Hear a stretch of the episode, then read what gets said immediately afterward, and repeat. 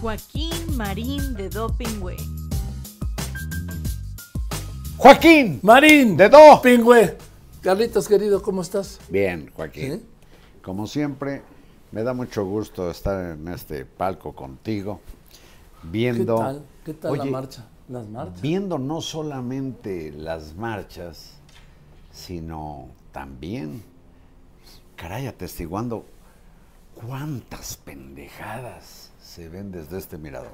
Pero no estás hablando de la marcha. Desde luego que no. Eso. Digo que, la, bueno, la marcha, esta marcha del 8 de marzo, qué maravilla de demostración de lo que viene a ser el recordatorio de una, pues de una protesta, un antiquísimo reclamo de mujeres para que se les respete. Tú dijiste en radio algo muy importante. A mí no me digan que el 7% de las mujeres en Siete México han sido el 70%, Sí. no 7, que 7 de cada 10 mujeres han sido agredidas en México.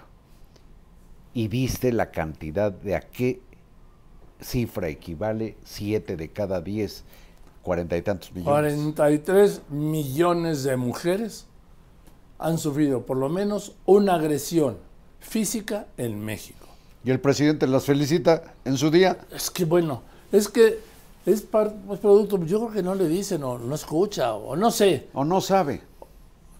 o bueno, le- o tan no, sabe, tan no sabe que en plena embestida, sin duda, misógina y de violencia política de género del presidente contra la presidenta del Poder Judicial Federal, él se atrevió a decir que su gobierno es feminista. Ah, sí, que ya no hay, que ya no le puede, que ya no le pidan que sea feminista, porque ya lo es. Sí. Ya otra cosa, sí. Dice, eso ya quedó atrás. Y otra cosa. Y por eso, Carlos, para cambiar de tema, previó, pues, si le sabe, eso sí le sabe, ¿qué hacer al día siguiente de la marcha contra las mujeres? Que por cierto les apagaron la luz anoche en el Zócalo, ¿ya viste? Sí, qué poca madre. Déjame, déjame recordar algo, Joaquín. En el movimiento del 68, las manifestaciones estudiantiles, pues yo participé en todas. Y yo las cubrí. Bueno, en el Zócalo llegaba un momento en que si se hacía de noche, el gobierno de la ciudad apagaba las luces del Zócalo. Y el 27 de agosto del 68, cuando se hizo la bandera de huelga en el Hasta Bandera, un grupo de muchachos de la Facultad de Medicina convenció a alguien que estaba ahí cuidando, un sacerdote que cuidaba la catedral, y el sacerdote, fíjate qué calidad de tipo, les dejó entrar, o más bien, les aceptó él encender la luz de catedral, porque era eso que le llaman boca de lobo. Sí, la penumbra total. Y a, las- a los pocos minutos llega el ejército y para En la mañana, todos. sí. No, no, no, la noche del 27 de agosto, Sí. el desalojo. En fin, pero lo mismo ocurrió ahora con las mujeres. nada más les apagaron, les apagaron la luz. ¿Qué, qué, qué acto tan, tan Innecesario. miserable? A ver, tan innecesario. No, A ver. y tan agresivo, tan ofensivo. También, sí, claro. A ver, si ya son las 10 de la noche, si ya están yendo, pues es que yo creo que ya tenía sueño el presidente, cabrón. Mira que se vayan esos gritones, estas gritonas, ¿sí? Tenía Sí, sueño, ya me quiero ir a dormir. él duerme ahí en Palacio. En su palacio. A mí no me gusta, no, no me gusta que digas en su palacio, no. no. es de él. Ah, no, es de él. A ver, no es de él. ¿dónde vive? En un museo. En Palacio Nacional hay seis o siete museos. A ver, no, no te ¿Vive en un museo? No te enojes. No, No me enojo, soy enfático. En un palacio Que no le Eh, pertenece. En este, en este sexenio palacio presidencial, ¿sí? Que ha convertido en su palacio. De ahí no El- sale, lo recorre como Kafka, ¿sí? Ándale. o recorre como Luis palacio. XVI. También, que recorre su palacio, O como Porfirio Díaz, que vivía ahí. su casa allí arriba, sí, pero no había, el, Porfirio Díaz no tenía el movimiento y uso de palacio que tiene él, sí. El salón tesorería, los patios, los jardines de atrás, sí. Todo, todo el patio de honor, el salón de embajadores, Fíjate las luces, no los sabes- murales. No sabes lo, Ah, lo- la pena que eso me provoca. Se lo llegué a decir por ahí de noviembre, diciembre, antes de que ganara la presidencia. Se lo dije en una comida. Digo, ¿cómo siendo, como dices, demócrata, republicano? Joaquín, yo soy Sí, republicano, laico y gratuito. Sí, lo sé, lo sé, no tengo la menor duda. La gente también lo sabe, todo el mundo lo sabe. Le dije a López Obrador, ¿cómo siendo, dices, demócrata, quieres vivir en un palacio? Y dice, ¿cuál es el problema? Pues los palacios son para las aristocracias. Y, Alfonso Romo en esa comida dos veces, terminando la comida, me dijo, qué bueno que le dijiste a Andrés eso de palacio, dice, porque si está de la patada un demócrata en un palacio. Pues ahí está, y tiene todo el palacio a su disposición. Pero no digas que y es su blindado palacio. para él. Claro que es su palacio. Es su dormitorio. Por, lo menos seis años es su palacio. Bueno. Bueno, tú- tú Pues quieres- ya, ok, ya. ¿Que no paga voy a renta? discutir. No, ah, tienes razón. No paga predial, no, ¿No? paga la luz, no paga el agua, no ni, paga el, ni el wifi, ni el teléfono. ni la custodia, Ni la pipirín. seguridad, el pipirín. Oye, ¿tú, tú te has fijado que López Obrador es muy interesante? Viaja sin maletas. Alguien le carga, aunque Sí. sea una muda de ropa interior. ¿No? Yo nunca, ¿tú lo has visto, lo has visto alguna vez cargando una maleta, una No, mochila? No, pero no tiene por qué hacerlo. Para eso tiene asistencia militar. Pues no que no. No, sin duda. Sin duda, pues que somos pendejos. ¿A poco de veras te crees esa vacilada de que lo cuida el pueblo? Es que, es que el, el ejército es pueblo vestido de verde. Me mataste el gallo. Están las vallas. Sí. ¿Y qué? Oye, de veras, a propósito de esto que nos recuerda Ana Berta, ¿cómo diablo se parapeta para defenderse de mujeres? Me llama la atención. No. Y además dice que, que le pueden quemar Ah, no. Es que eso ya su es no palacio. ya, sí es o su- esto sí su ya es No su palacio. casi delirante. Mire, cuando llegó a su palacio, a tomar posesión de su palacio el 1 de diciembre de 2018, que quiten las vallas. Eran las vallitas estas, sí. Las quitaron. Aquí el acceso libre del pueblo. Sí, sí, sí, sí, sí. a los seis meses no había una sola valla como había antes. No.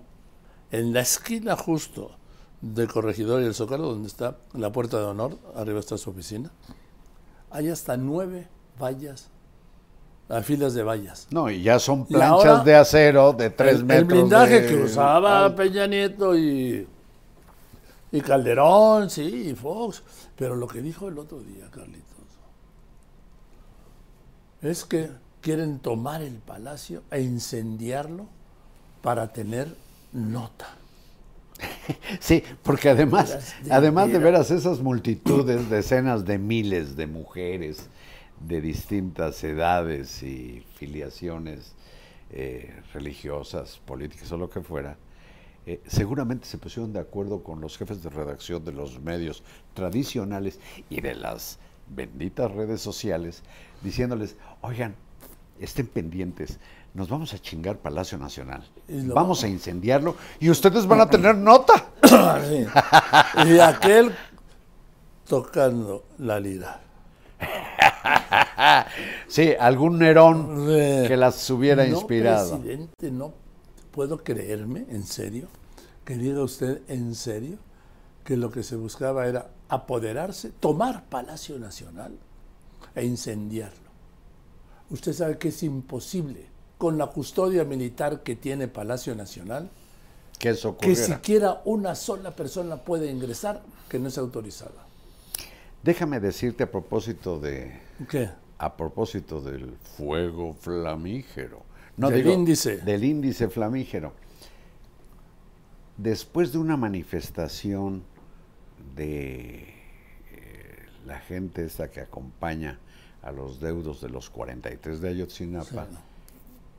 en la noche ya se desprendió un grupito de los que estaban alrededor de la hasta bandera, eran como las 12, 12 y media de la noche, corrieron a la puerta central del Palacio Nacional la- e incendiaron Sí, la puerta. pero estás hablando con Peña Nieto. Con Peña Nieto fue. Bueno, pero de ahí a que el presidente, cualquier presidente, prejuzgue diciendo que las manifestantes que solo estarían ejerciendo su libertad, lo que pretendían no era reclamar sus derechos, sino quemar Palacio.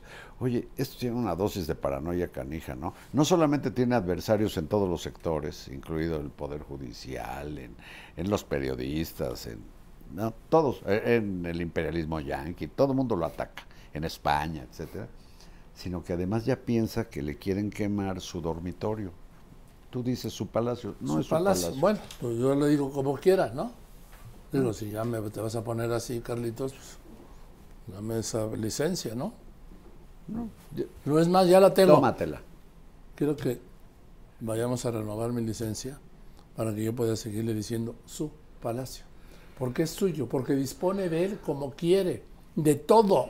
Hoy aquí un evento, hoy aquí un desayuno, hoy aquí una reunión, hoy aquí voy a pasear por los jardines. Es su palacio, digo, ¿quieres este, negar una realidad? Niégala.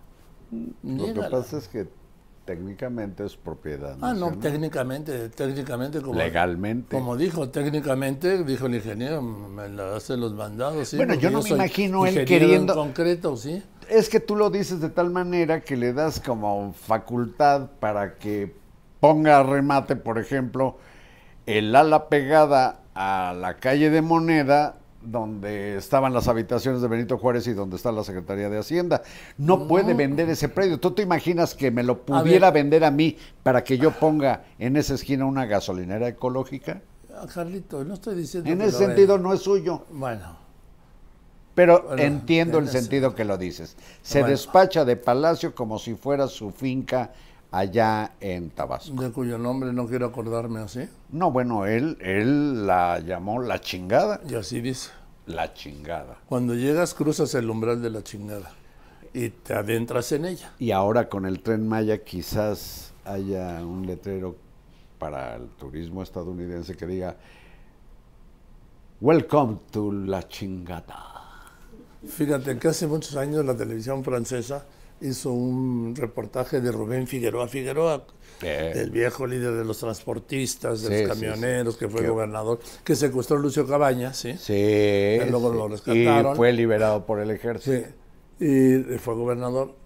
Entonces, él vivía en Acapulco, tenía una casa ahí en las alturas de Acapulco, por el centro, con su alberca y todo. Yo me acuerdo porque yo estuve cubriendo ese secuestro tres semanas hasta que luego me tocó irme a Guadalajara a cubrir el secuestro del primer suegro del país, Del Sí. señor Zuno. del señor Zuno, suegro del presidente Echeverría, mamá de su esposa Maristel. Pero en fin, hicieron un corto. No, el señor Hicieron un Zuno no era mamá, de, era papá. A ver, hicieron un corto que se llamó Osanfán de la Shangar. Ah, Ay, ¿qué es que sé? eh, lo que Le populé mató el guagua. ¿Eh? Le San- Osanfán de la Shangar. Y conociste esa casa. Sí, sí. Y nadaste ahí con el No, señor no, no, Figueroa. no, no, porque si él se metía no cabía nadie más. No, pues ¿cómo voy a nadar con un gobernador? A ver, es que, ¿qué, cabe- ¿qué no me conoces? Pues te gusta nadar. Sí. Bueno, puta, qué- Qué viernes estamos pasando, ¿eh? No cabe duda, no cabe duda que qué Oye, pero volvamos a la... A la a O sea, volvamos a donde me trajiste y me lleva hasta casa de la esta. Y ahora ya. Bueno, pero volvamos, como si el que se hubiera ido del tema hubiera sido yo. Me trae echándome la lámina, sacándome del camino permanentemente. No, no, no. Yo Sí, quiero volver al Día. Internacional de la Mujer. Bueno, en eso estaba Al yo. miércoles Antes, 8 de marzo. antes de la ocurrencia. en al miércoles en que una miserable mujer que no merecía ser, digamos, felicitada, si se toma en cuenta lo que hizo López Obrador, se para y hace una pantomima. No, no es con- pantomima. Con, un, con, un, con una especie de toga y en la cabeza lo que se ponen los ministros de la El- corte el y llega con una metralla, una, un juguete, No, una no ametralladora, Una reproducción. insulta a la, a la ministra Piña, le mienta la madre o la manda, no sé, con ¿Eh? términos Mire, vamos a ver un momentito, ¿sí? Porque no lo vamos a ver completo, pues para no caer el juego de esta señora, ¿sí? Que no es suyo, ella No, pero manda, que ¿no? lo sepa la audiencia para que vea hasta dónde ha llegado el asusamiento a partir de López Obrador contra no solo todo el Poder Judicial, sino contra una dama. Contra una mujer, y esto ocurrió, ¿sabe cuándo?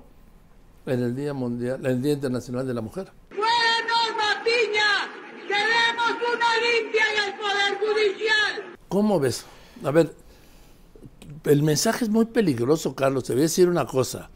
Porque yo no puedo entender este, pues esta amenaza, ¿no? Déjame llamarla así. Alguien me dijo que fue un per- performance. No, hombre. sí, Sí, como- es una chingadera Sí. que... Después de ver cómo circuló de fuentes cuatro teístas, ¿sí? Ni modo. Sí, del oficialismo salió. Aquello de el Del- problema, La ministra. La solución, la bala. una bala. Y después de que el, así le dicen, presidente del sistema público de medios del Estado mexicano, o sea, el, El, el presidente del sistema de radiodifusión del Estado mexicano. el machuchón que mangonea, imagínense, Canal 22, Canal 11, el Instituto Mexicano de la Radio y un canal capitalino que se llama no sé cómo. El responsable de eso, después de la amenaza de la bala, o con la imagen de la bala, tuitea que la señora Piña fue propuesta en tiempos de Peña Nieto. ¿Y por qué no dijo que el ministro Saldívar, el único en quien ha confiado López Obrador, fue propuesto por Felipe Calderón? Eso, eso dije yo también. Pues porque están en la propaganda. A ver, No, no, no. Están en, en la canallez, También. están en la ruindad, están también. en la villanía. Pero pues, no, no pueden estar en otra cosa, gente como este. ¿Dónde quieres que esté? Pues eso, en la ruindad, en la miseria, ¿sí? En lo que es, en lo que ha sido. Bueno, por cierto, me enteré, tú sabes que no estoy en redes, pero me enteré que este mismo sujeto, que se apellida Villamil, te dio un chingadazo y que tú le contestaste. no, hombre, o lo nunca en su comentaste. vida me va a dar un chingadazo este. Bueno, algo dijo de ti o algo Ah, dijo es que viene, todo viene. y tú le Todo viene un porque en la mañanera, ah, porque la primera vez que me echó la lámina para sacarme del tema, fue, estaba yo diciendo, que para evitar el presidente el tema del Día Internacional de la Mujer, o sea, el día siguiente, el jueves 9, había dicho desde el día anterior, la mañanera va a ser en el búnker. Ah, inventa lo del... bu- en el búnker de lo que fue la Secretaría de Seguridad, que ahí sigue funcionando, ¿sí? Ahí en Constituyentes. Sí. Y entonces, ahí van, entonces ya solo se habló del búnker. Y entonces estos infames miserables del gobierno, de la presidencia, ¿sí? Sí, presidente, de gente que trabaja con usted, hace un, un video fascista donde nos denuncia a Loreta, a ti y a mí, que fuimos con fotos al lado de García Luna, que fuimos a los periodistas amigos que visitaron el búnker. Ay, qué pendejo. Pues no sabe que somos reporteros. Bueno, pues no, no sabe, pero, él, pero él quiere quedar, él tiene que quedar bien con el presidente, ¿no? Y entonces reproduce eso. ¿Y por qué no sacó fotografías Ah, no, de nosotros con López Obrador Sí. o con algunos de sus funcionarios?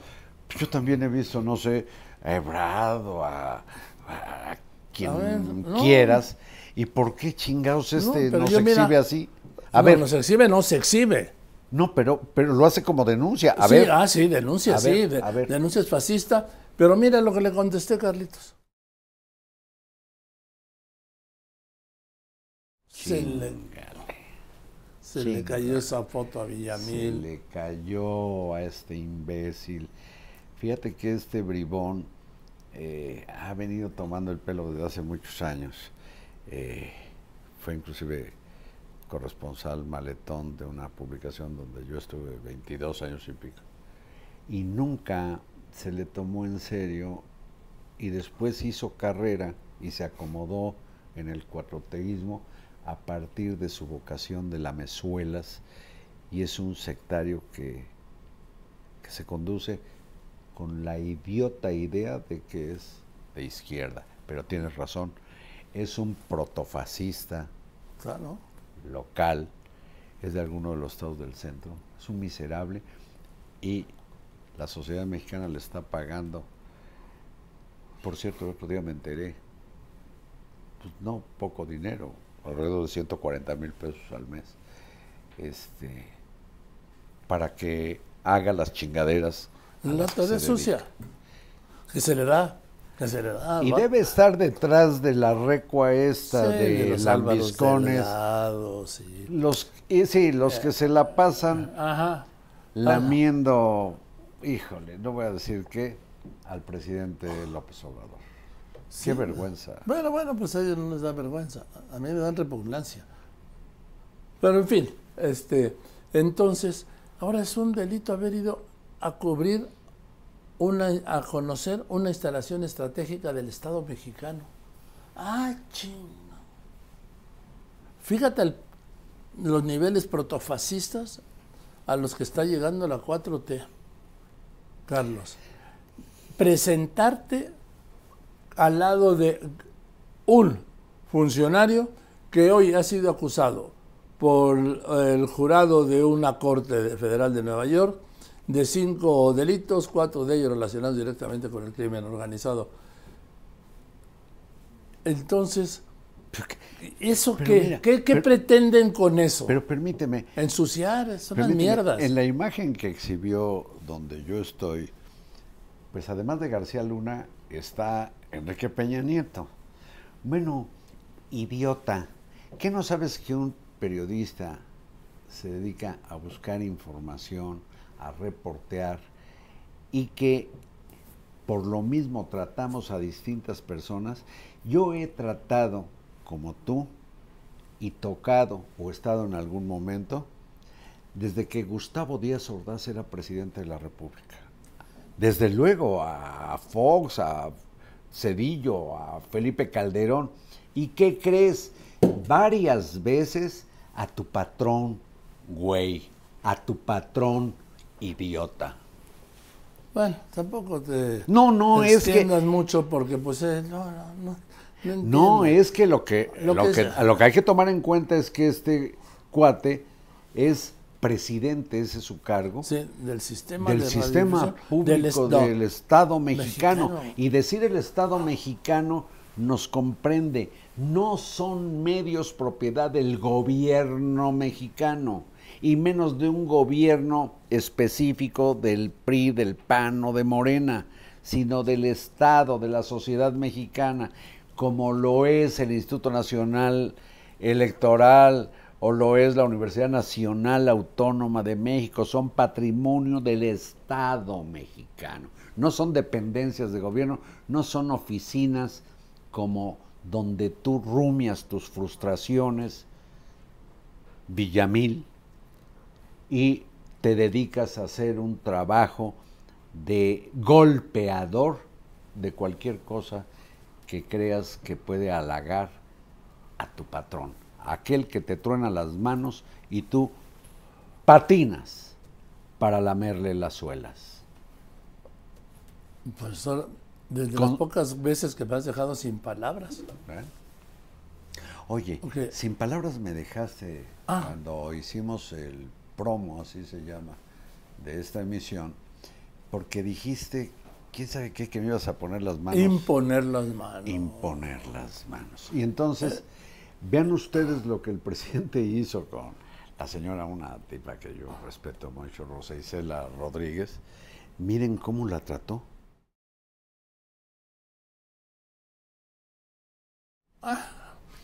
Candidata, no, candidata tenemos, tenemos candidata No, no, para el gobierno de la Ciudad de México. No, esa, esa cuasi unción Sí.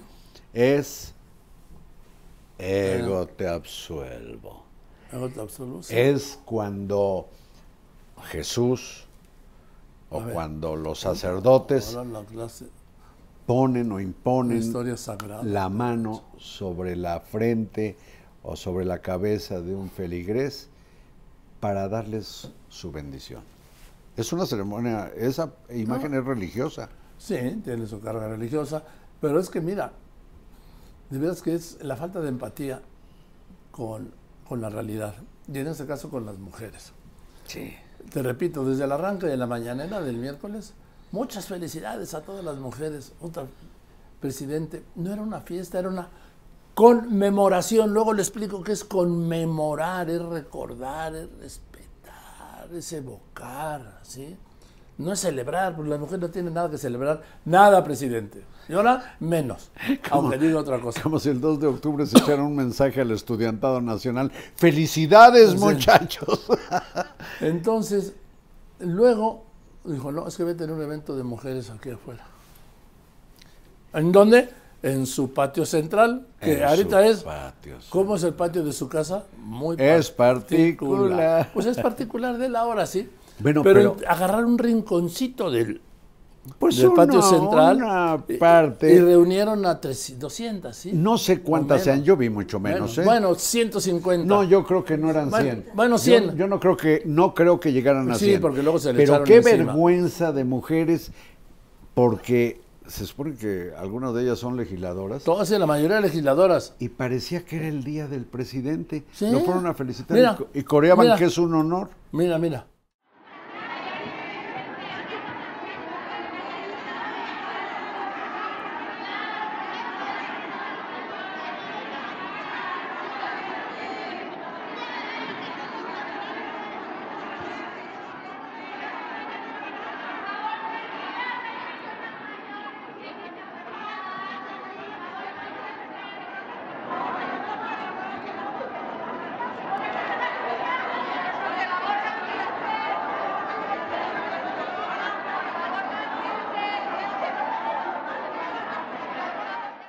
Oye, por cierto, este es en el Día de la Mujer, ¿sí? No, Que fue el día de López Obrador para Sí, ellas. claro, sí. Para ellas. Y para él. Sí, ¿verdad? Hombre. Se dejó querer.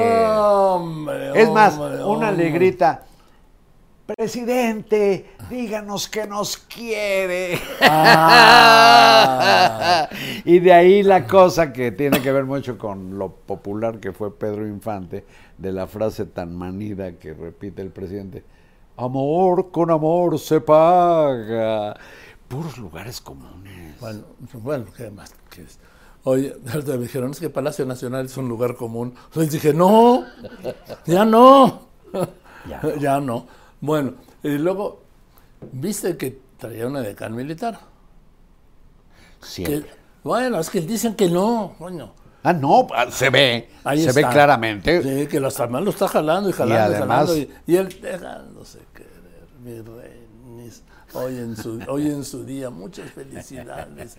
Y, luego llegó media hora tarde. Suele llegar tarde. ¿eh? Sí, bueno. No, en la mañana llega muy puntual. Bueno, hoy llegó tarde, dijo. Ayer, perdón, ayer llegó tarde porque dijo pues, que había tránsito. Pues a dónde, pues dónde habrá donde pasa el dormido. presidente nunca hay ¿Dó- pero dónde habrá dormido, pero no que tiene su habitación en Palacio. No, pero fue al búnker. Ah, a lo del búnker Sí, llegó tarde. ah, poquito, sí, sí, bueno. sí, Total, que ahí se va el presidente al búnker y no hubo una sola mención a lo de las mujeres. No existió el Día No Internacional, existió, no y existió vámonos la... a otra cosa. También había hecho el día anterior, el miércoles, ¿sí? El día anterior había hecho, había dado a conocer su testamento político. Bueno, no, más que había detallado las instrucciones que tiene que seguir el próximo presidente o presidenta. Primero, porque dijo a él, que a él no le va a dar tiempo porque tiene que pues, terminar sus obras emblemáticas, ¿no? Ya ve que eh, dice, insiste que va a entrenar el tren Maya en el 1 de diciembre, pues sabemos que marzo, abril, mayo, junio, julio, agosto, septiembre, octubre, noviembre, diciembre, nueve meses va a ser un parto de, la selva, no de los montes. que también pues tiene que atender sus programas sociales y esto, ¿sí? Y que entonces, y que entonces, este... Deja una lista de pendientes sí, para quien primero, llegue. primero la reforma, la reforma del Poder Judicial. Pues no ya había hecho una con, con, con Arturo Saldívar. Pues sí, pero era donde le alargaba, era donde le alargaba el mandato, el pero mandato quedó la reforma legalmente establecida. inconstitucionalmente, inconstitucionalmente de cuatro a seis años. imagina. Sí. Bueno, pero en fin. Eso te entiendo, pero perdón, me llama mucho la atención, te pido que, que- que pongas pausa. A ver, sí. Él dice que hace falta una reforma del Poder Judicial, habiendo promovido ya una, que es la que está aprobada, y que decía que para aplicarla el único que podía hacerlo era el ministro Arturo Saldívar. ¿Por qué quiere hacer otra? Pues porque Se sí. equivocó en la anterior. Ahí hay una cosa como para averiguar. bueno, entonces dice, ah, y otras reformas también. Pero también tiene que terminar, de- tienen que desaparecer todos los organismos autónomos. La Comisión Federal de Competencia, el Instituto Federal, eh, perdón, no electoral, ya no hay, el Instituto Federal de Telecomunicaciones, la Comisión de Telecomunicaciones, el INAI, porque ya ves que no le gusta nada, ¿sí? Y luego ya encarrerado, porque cuando se es como lo- los carritos estos de fricción, haces así, así, así, y cuando lo sueltas, puta, bye, Y chocan, bye. y chocan. Y dijo, Vuelve a decir ¿qué, bye. qué? Bye. Y chocan. Y dijo que hay que, hay que hacer la reforma de la universidad. Ah, sí, sí. Oiga, sí, pero sí, sí. y no me vengan a mí con lo de la autonomía, ya sabes, es un derivado de no me vengan a mí con el cuento de que la ley es la ley, no me vengan a mí con el cuento de que la, la UNAM es autónoma, la universidad. ¿Que no puedo hablar de la UNAM? Claro que puedo hablar. Y mire, presidente, le voy a decir algo. Yo no sé hace, cuánto, hace cuántos años se para usted por ciudad universitaria. Presidente, ¿ya se le olvidó? Eso que estuvo muchísimos años, como 14, bueno, ahí- 12. eh, o 12, sí, ahí inscrito. Y se volvió a inscribir, y se volvió a inscribir. Y seguía en el mismo año. Digo, eso es estabilidad, ¿sí? Y, Constancia. presidente, efectivamente, puede ser que la UNAM, como todo, eh, necesite una actualización, una revisión, lo que quiera.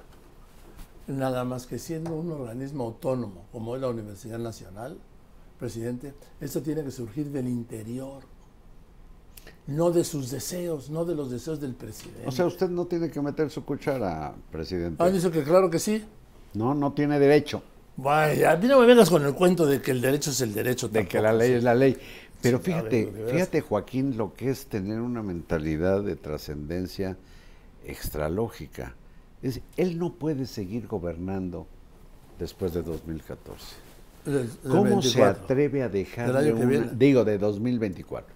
¿Cómo, ¿Cómo carajos se le ocurre que quien llegue en su lugar en un régimen presidencialista, donde quienes llegan suelen desconocer a los anteriores, van a hacerle caso o obedecerlo? Eso es el maximato.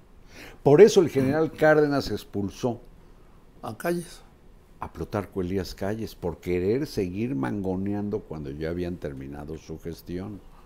Esa lógica de aquí a la eternidad habla mal de su vocación, dice republicana.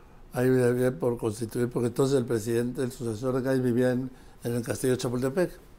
Y enfrente estaba la calle, por la calle esa de Calles, y decía, el presidente, aquí vive el presidente, pero el que manda vive enfrente.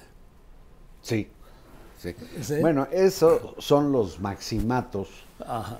Que tanto, siempre acaban mal, ¿eh? Pues sí, y tanto daño hicieron. Bueno, pues país. el hecho es que tiene esta visión. Y cambia, pero decías, cambia la jugada después de las jornadas feministas, en, no solo en la Ciudad de México, sino en todo el país y en muchos lugares del mundo, y se va al dichoso búnker.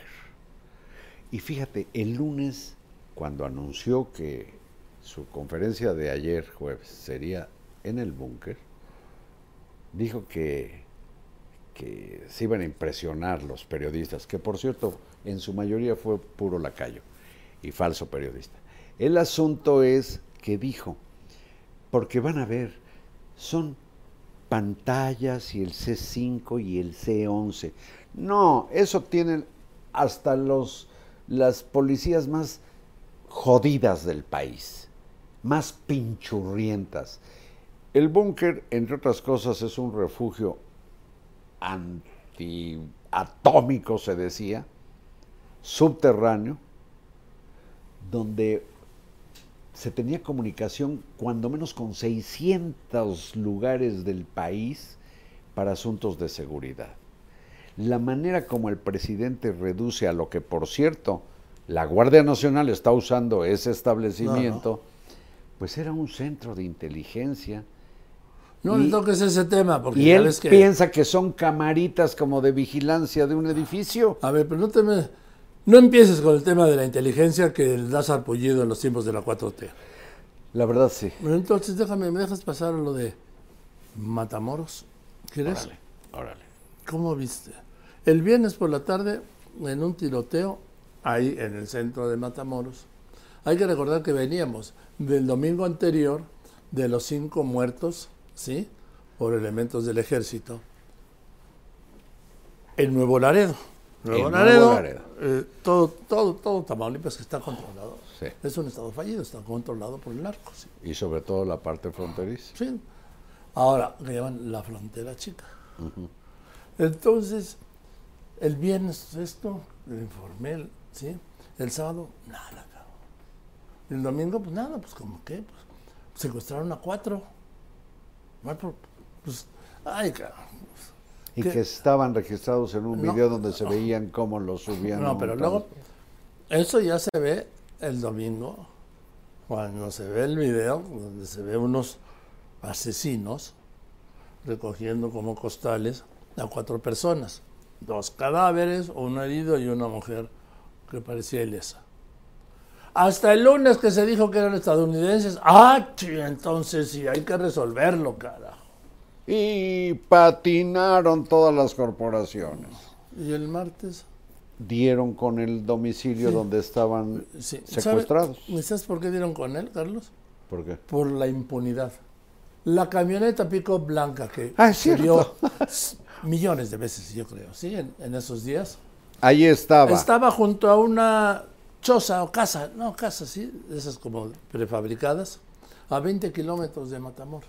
O menos. Y alguien dijo, oiga, yo vi una camioneta. La camioneta que está en el video está ahí. videos, Yo la vi por allá. Ah. Y ahí estaban pues, los muertos del herido y, y los sobrevivientes, ¿sí?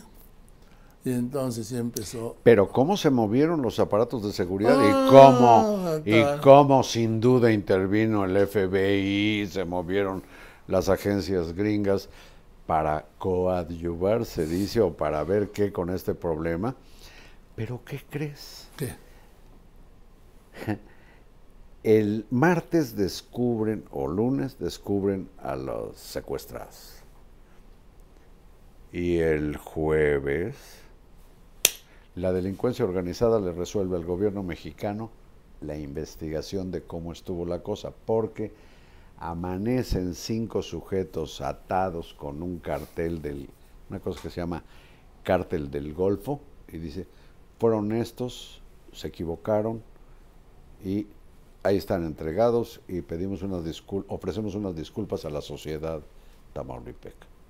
Ya está resuelto, ya se sabe quién, es, pero no lo resuelve ni la Guardia Nacional, ni la Policía Ministerial de la Fiscalía General de la República, Ni el la estatal, ni la Militar, municipal, ni la municipal, Ni el FBI, ni el FBI, Eh, sí.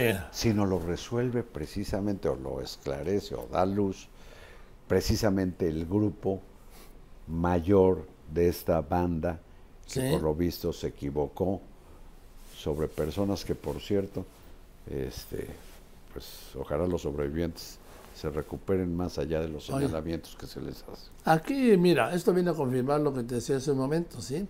El Estado fallido. Es el crimen organizado el que suple al Estado en materia de seguridad, de atención a heridos, de aplicación de la justicia, de, perdón, de procuración de la justicia, de cobro de rentas a través del derecho de piso, de los permisos. prostitución, de construcción. trata de No, no, pero yo te personas. estoy hablando ahora de los servicios que debería dar el Estado. No Ah, hablo de sus ya, ya, ya, actividades. No ¿sí? de las actividades del crimen. Entonces, aplicaron. Llegó la policía del cártel del Golfo. aquí está, resuelto, entregados, ¿sí? Vamos a otra cosa. Y disculpas, como dices tú. Hay algo, Joaquín, que, que creo que vale la pena tomar en cuenta. No ocurre en todo el país, pero sí en varias amplias regiones del país el dominio de la delincuencia.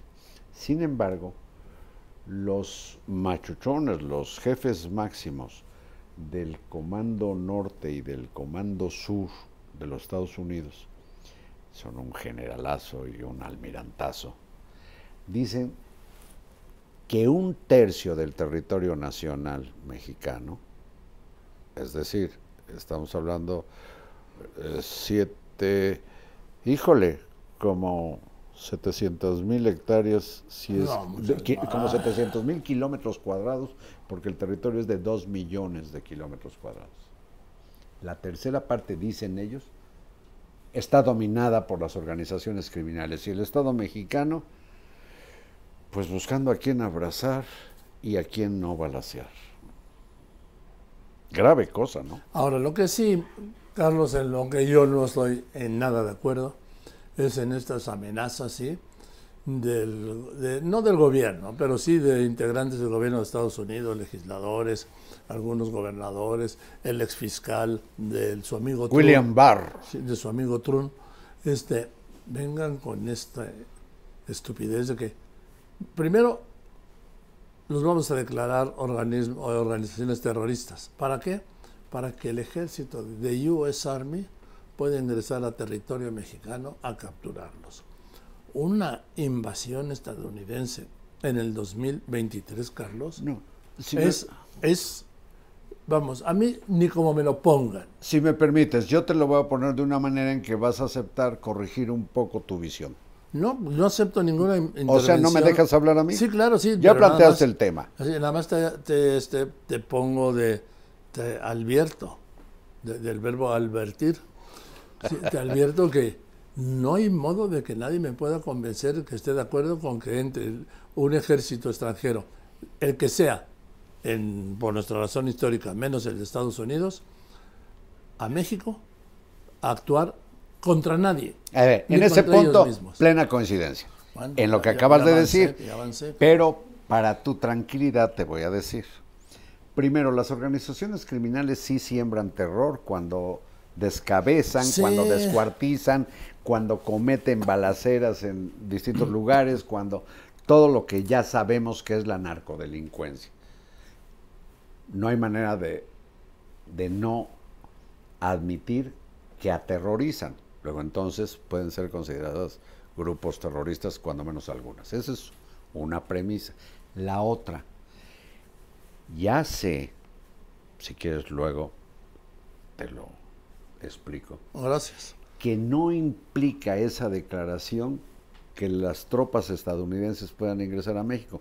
De hecho, el miércoles, los representantes del ejército y la marina de Estados Unidos en el Congreso dijeron que sería absurdo Es que y es- una de las voceras dijo, no, esto es asunto de los organismos civiles, civiles. De las agencias. Y hay que reconocer, dijeron, que de Estados Unidos se nutren el ar- se nutren las organizaciones criminales de armamento, lo dijeron los militares gringos. Entonces, esa posibilidad de intervención no, pero ¿sabes qué sí daría la declaración? Eso creo ya saber, A ver, no. de terroristas los grupos que sean vigilados hasta por satélites y se- le pasen información al gobierno mexicano y hagan un Si trabajo que no hacen, necesariamente hombre, de- si eso ya lo no, hacen. no, porque este gobierno se ha peleado con las organizaciones gringas.